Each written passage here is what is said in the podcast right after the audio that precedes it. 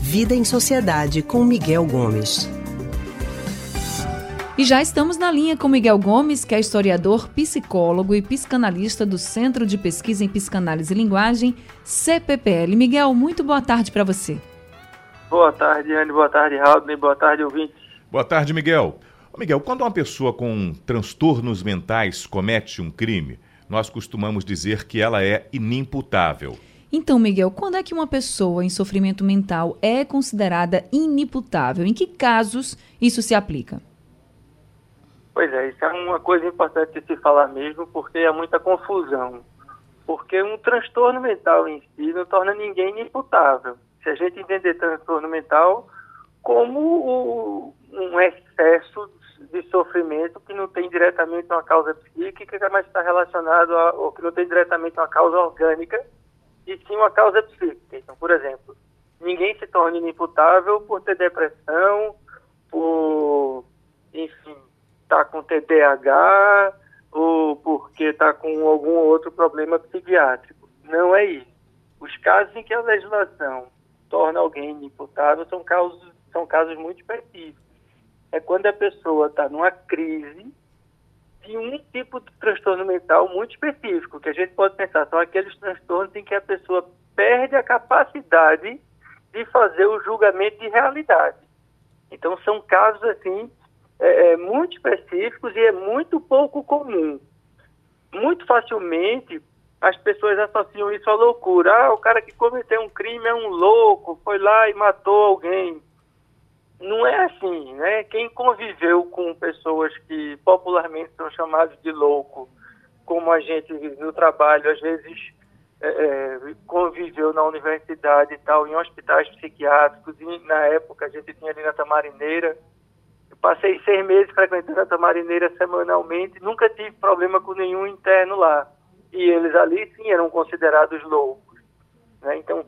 Para que a pessoa se torne inimputável, ela tem que estar no estado de crise. É um momento muito agudo em que ela perde a noção do que está fazendo. É aquela pessoa que comete um crime e não tem a menor é, capacidade de julgar que aquilo que ela está fazendo é errado, porque para ela, ela está sem nenhum pé na realidade. Então, esse é um caso para a gente tornar a pessoa inimputável.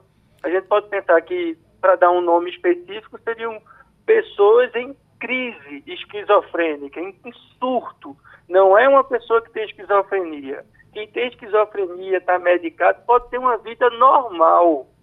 Agora, uma pessoa em crise, em surto, aí, se vier a cometer algum delito, o que não é comum de jeito nenhum, aí sim pode ser considerado inimputável. E numa situação Num outro dessa... caso, Agora tem outro dessa. caso ainda, Raul, que a gente pode pensar em pessoas que têm um transtorno de personalidade antissocial.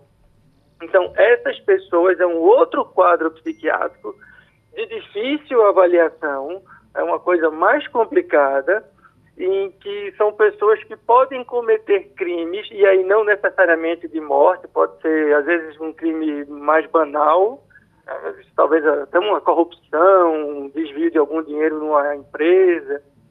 E, essas pessoas não se submetem à lei. Elas simplesmente cometem isso sem nenhum tipo de pudor, sem arrependimento, sem nada. Então, casos assim, quando é, é esse tipo de comportamento transgressor é dirigido para algo grave, normalmente crimes de morte, aí essas pessoas podem ser é, é, consideradas inimputáveis.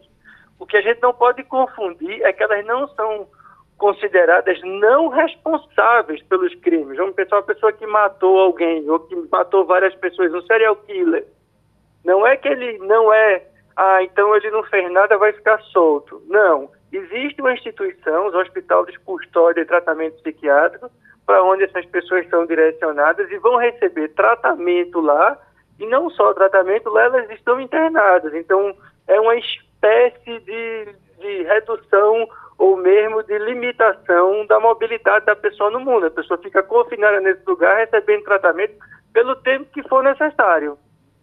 Pode ser que não saia nunca desse lugar. Tem aquele garoto que cometia crimes em São Paulo, que é público o Champinha, que ele quando começou a cometer, ele ainda era menor de idade. Hoje ele já é maior e nunca foi solto pelo benefício que o ECA pode oferecer às crianças que cometem algum tipo de crime. Por quê? Porque os crimes que ele cometeu eram muito graves e na análise da equipe psicológica lá viu que o perfil dele se enquadrava nesse transtorno de personalidade antissocial e aí se viu que ele não pode viver em sociedade. Se ele for viver em sociedade, ele pode vir a delinquir de novo, a cometer crimes graves do mesmo jeito. Então, qual é a saída jurídica para isso? Ele permanece em tratamento no hospital de custódia e vai ficar lá por quanto tempo a justiça achar que seja necessário. Ah, nesses casos existe a, a, a, volta da pessoa ao convívio da sociedade? Existe uma cura ou que se garanta que ela não vai novamente delinquir ou entrar nesse surto novamente, professor?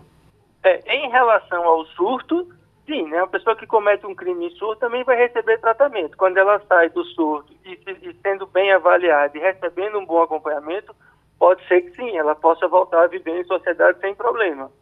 Uma pessoa diagnosticada no, num quadro de transtorno de personalidade antissocial, aí é mais grave, é mais complicado para ela voltar a viver em sociedade.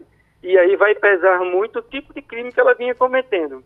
Como eu contei aí o caso desse garoto, né, o Champinha, ele estuprou e matou algumas pessoas quando estava em liberdade, é, antes de, de, de, ser preso pela primeira vez, antes de ser pego pela polícia.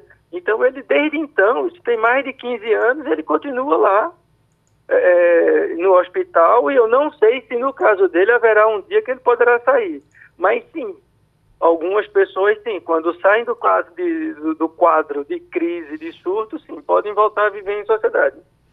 Tá certo, Miguel. Obrigada por esclarecer esse tema que é realmente bastante delicado e polêmico muitas vezes. Muito obrigada, é. viu? Boa tarde para você. Boa tarde, Ana. Boa tarde, Raul. E boa tarde, ouvintes. Até semana que vem, Miguel. A gente acabou de conversar com o historiador, psicólogo e psicanalista do Centro de Pesquisa e Psicanálise e Linguagem, CPPL, o Miguel Gomes.